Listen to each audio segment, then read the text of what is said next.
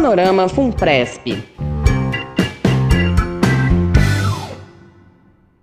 Olá, pessoal. Eu sou a Luciana Cobucci. Comigo está aqui o gerente de análise, planejamento e pesquisa da Funpresp, o Fabiano Soares, que vai comentar mais uma vez o desempenho dos investimentos, da rentabilidade da Funpresp em abril. Olá, Fabiano. Obrigada pela sua disponibilidade de estar aqui com a gente mais uma vez. Olá, Luciana. É um prazer mais uma vez estar aqui. Olá a todos os participantes.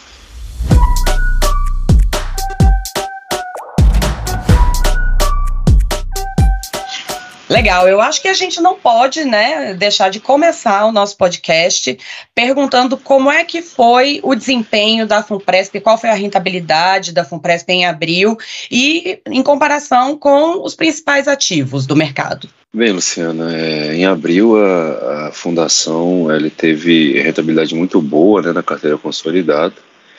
A gente alcançou é, um aumento de 1,59%. E esse resultado ele veio acima do nosso índice de referência, o IPCA mais 4, que no mês teve variação de 0,94%.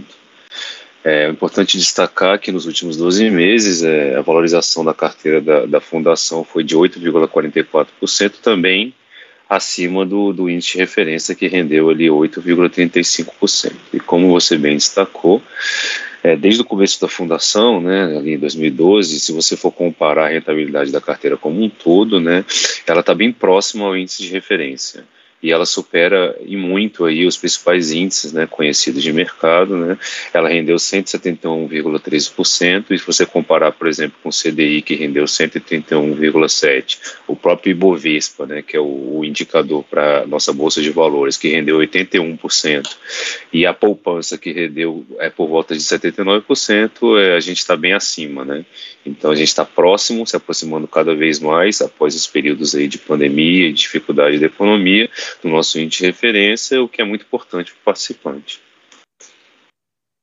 Pois é, o índice de referência é aquele objetivo, né, de rentabilidade que a Funpresp busca, né, para é, não só preservar o poder de compra do participante, mas também para garantir para ele um ganho real. Agora, você acha que já é possível a gente falar em um movimento de recuperação desse movimento de, de alta na rentabilidade? Então, Luciana, é, ainda é cedo né, para dizer que a gente agora de fato vai recuperar tudo que a gente deixou de ganhar aí nos últimos é, anos, né, meses, mas os dados estão mostrando que a recuperação ela começou, né? Então a gente cada vez mais se aproxima aí do, do índice de, de referência, né? Após toda a turbulência aí, né? Principalmente no começo do ano, mas é, ainda é cedo para dizer assim, o que importa é que no ano, né, nos últimos 12 meses, principalmente, a gente teve a carteira rendendo mais que o índice de, de referência. Isso é um excelente sinal.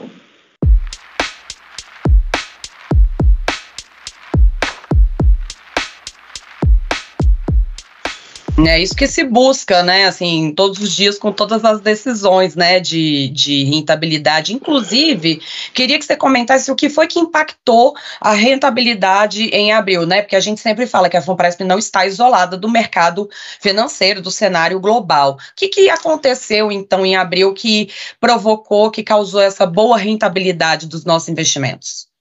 Então, é, Luciano, principalmente, é, apesar de ainda ter acumulado é, perda durante o ano, né, o Ibovespa se recuperou bastante aí no, no mês né, de abril, ele subiu cerca de 2,5%, e isso contribuiu bastante aí para o resultado positivo da carteira. Além disso, a gente tem que o índice de referência para renda fixa, ele também é, é, registrou aí novamente um, um, desempenho positivo e a gente pode destacar o índice IMA B5+, né, que ele representa os títulos públicos de longo prazo indexados à inflação, que a alta foi ali de cerca de 3%. Né? É, sempre lembrando que os títulos públicos eles representam a maior parcela do, dos investimentos é, dos planos da, da fundação. Né? Então foi um, um, misto aí entre a recuperação da Bovespa, né, do, do Ibovespa, né, do índice da Bolsa, e com esse desempenho positivo também no, na, no, alguns títulos públicos de renda fixa. Aí.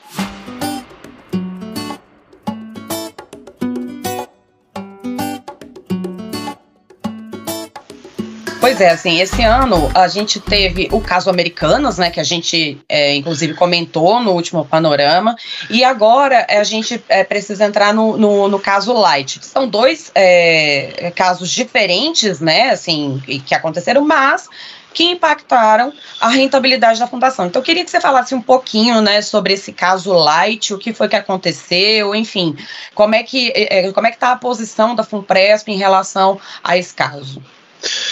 Bem, é, sempre é, visando a transparência aí, né, é, para os participantes, eu acho muito importante, de fato, a gente é, comentar, né, no, no caso Light, da mesma forma que a gente fez para o caso das americanas, né, é, a Light é, teve um episódio aí de ampla divulgação, né, ocorrido ali é, em 2 de fevereiro, né, onde a agência de classificação de risco, a FIT, né, anunciou o, rebaixamento né, da, da nota de, de crédito da, da empresa. Né. E o que vale destacar né, é que quando a, a, a, empresa perde o grau de investimento, né, a gente tem algumas, é, digamos, travas é, na, nos investimentos da fundação. Porque o que, que acontece? É, a gente também comunicou ali para o participante, também em fevereiro, logo após essa, esse ocorrido aí, né, que a Funpresp, à época, ele tinha como exposição nesse título da Light, aí, é uma debenture, na verdade, um título da dívida da Light, ele tinha exposição dentro de um dos fundos de crédito privado que foram contratados por processo licitatório, né? Então, é, o montante total à época é, equivalia a 0,18%, um valor muito pequeno na carteira consolidada, que à época era de 6,6 bilhões. Isso equivalia é, aproximadamente alguma coisa ali em, em, torno de 11 milhões né, em debêntures da empresa. Só que quando a gente licitou é, esse fundo de crédito, quando a gente procurou contratar é, o gestor, né, que é uma carteira terceirizada, ou seja, a gestão é, não é, da, da é própria da fundação, e sim terceirizada né, ao gestor, a gente é visando sempre a proteção do participante, a gente colocou como uma regra que caso algum título de crédito viesse a sofrer perda do seu grau de investimento, né, é, os gestores teriam até 63 dias úteis para vender esse título. Né? E como o grau de, de, investimento foi perdido ali no dia 2 de fevereiro, né, com esse rebaixamento do, do rate, o gestor é, ele teve que fazer esse desinvestimento dos fundos. Né? Então, é, logo depois, dentro do prazo, ele, eles tiraram, né, eles venderam esse título da nossa carteira, né, e, e dos 11,6 milhões, nós conseguimos ali recuperar é, cerca de 4,1 milhões, né, foi equivalente a 35% aí do valor lá de 1 de fevereiro, à época, né? E fora esse valor, é importante mencionar que logo após o, o, encerramento dessa posição, a empresa entrou com pedido de recuperação judicial, né? Então, é, de fato, é, essa questão de, de deixar sempre um, um, um alguma possibilidade de, de diminuir, né, mitigar o risco nesses casos é, foi muito importante, né, porque a gente acabou é, conseguindo recuperar parte das perdas iniciais.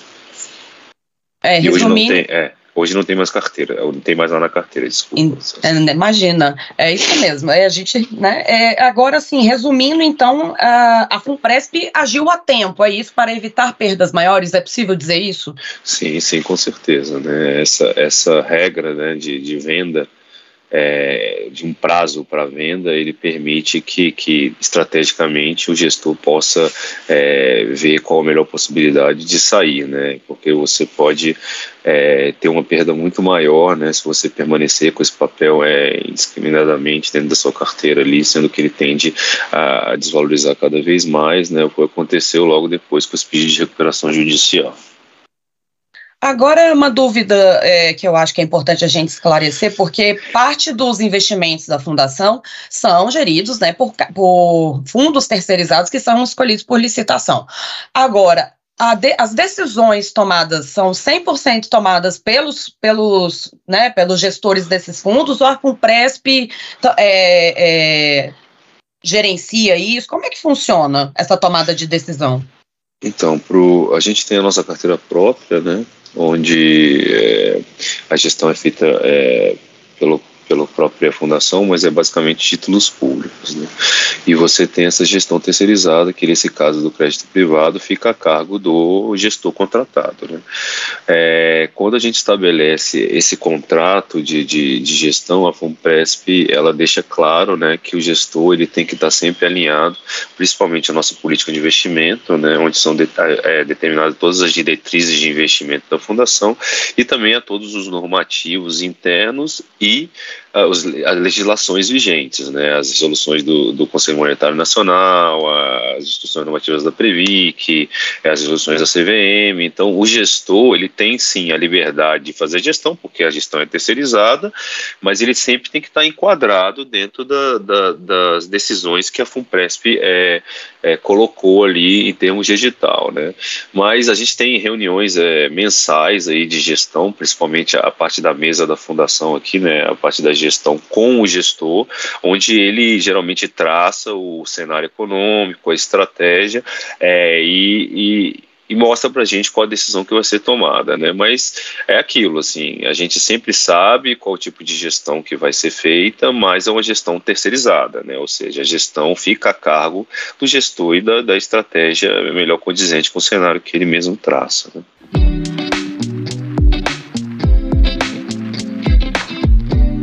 Legal, vamos falar então um pouquinho do que, que aconteceu, primeiro no cenário doméstico, né, no mês passado, e depois no cenário internacional. Queria que você pontuasse os principais acontecimentos nesses dois cenários, para a gente entender é, por que desse desempenho em abril. É, bem, Luciano, é, não mudou muito não, o cenário doméstico, principalmente, a gente já vem destacando nos panoramas anteriores aí também no, no cenário, né, é, desde o último trimestre de 2022, a gente observa no, no Brasil, né, da economia doméstica, essa desaceleração da atividade econômica, né? Os principais indicadores setoriais ele já vem apontando, apontando isso e essa tendência ela tem persistido ao longo dos meses aí iniciais de 2023, né? É, um dado importante que saiu aí foi o dado do mercado de trabalho, né? Que é, pós pandemia ele ele ele estava bem aquecido, né? Onde você começou novamente a abertura da economia aí, mas ele também vem mostrando agora sinais de desaquecimento, né? Você teve um leve aumento aumento aí da taxa de desocupação, né, principalmente no, no final do, do, terceiro ou do primeiro trimestre, perdão, ali agora desse ano. E, por outro lado, você tem a questão do, do da inflação, né? O IPCA de abril também ele registrou uma desaceleração frente a março, mas mesmo assim o resultado ainda veio acima das expectativas de mercado, tá? E o que a gente pode destacar é que a inflação ela vem desacelerando, mas ainda é um pouco persistente e ainda tem é, a questão da influência dos preços administrados, que eles vão, eles foram é, pelo período eleitoral ali, é, muitas políticas governamentais acabaram alterando um pouco a dinâmica dos preços administrados e tende a voltar então para o segundo semestre desse ano. Pode ser que a gente ainda tenha uma, uma ligeira aceleração de inflação até o final do ano. Já no cenário internacional, é, continua a questão também da inflação alta, né? Os países é, principalmente as, os países mais avançados, eles vêm lidando com esse problema de inflação, problema persistente aí, a inflação ela, ela, ela tomou patamares maiores, né, e tem o, as autoridades monetárias, né, os bancos centrais têm, têm tentado é, lidar com esse fato, e, e, pelo fato de ter aumentado os juros combat, para combater a inflação, a expectativa de crescimento global nesse ano, ela tem é, sendo revisada para baixo, né, o FMI já está revisando, agora ele revisou agora em abril novamente, é, para para uma projeção de, de crescimento global em, em torno de 2,8%, era é mais próximo a 3% ali no começo do ano, né? E se você destacar pontualmente, os Estados Unidos a inflação acelerou novamente em abril, tá? E na zona do euro também não, não foi diferente, a inflação apresentou também crescimento em abril, tá? É, então, assim, são patamares de inflação altos, né, disseminados, o que vem indicar que a política de juros altos ainda permanece por algum tempo na, nos países avançados. Né. Por fim, vale destacar só a China, que cresceu em um ritmo mais acelerado do que as expectativas esperavam. Então, é, isso é bom. Né? Mostra que parece que é, a política de Covid zero na China ficou para trás e, e a economia começa a voltar aos trilhos.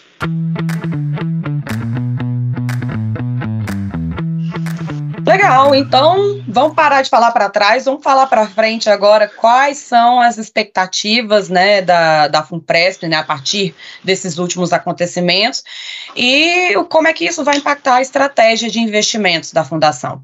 Bem, é, como mostrou aí já, a gente acabou de falar aí do, do, do cenário um pouco mais positivo no mês de abril para os investimentos é, da Fundação. É, isso atrelado também aos desdobramentos positivos aí, principalmente é, do arcabouço fiscal, que foi divulgado pelo, pelo governo federal, assim também como a melhoria da, da relação né, entre o governo federal e o e o próprio Banco Central. Então a estratégia ela passou a contemplar a compra de títulos públicos mais longos, né, indexados à, à inflação. Né. As taxas elas estão atrativas, né, e são adequadas é, ao, ao, horizonte aí da, é, da previdenciário da fundação, né. E então a maior parte do fluxo financeiro desse período ele foi alocado em NTNB é, 2045, né, que são os títulos atrelados à inflação, e as demais parcelas também é, foram destinadas aos fundos DI, né, que são os fundos compostos por títulos é, indexados à taxa Selic, que geralmente apresentam é, uma volatilidade menor, né, uma baixa flutuação de preços aí. Né. E além disso, né, vale destacar aí que, que, com a melhora dessa percepção aí para renda variável, né, com a recuperação aí da, da nossa bolsa, né, de valores local, é, a FUNPESP também é, tá, pretende é, trabalhar estrategicamente aí na posição do, do, dos fundos de, de bolsa, né? Ou seja, a gente está aproveitando que essa trajetória de recuperação aí para tentar fazer operações estratégicas, sempre visando é, o maior retorno aí para, principalmente para a carteira performance do participante.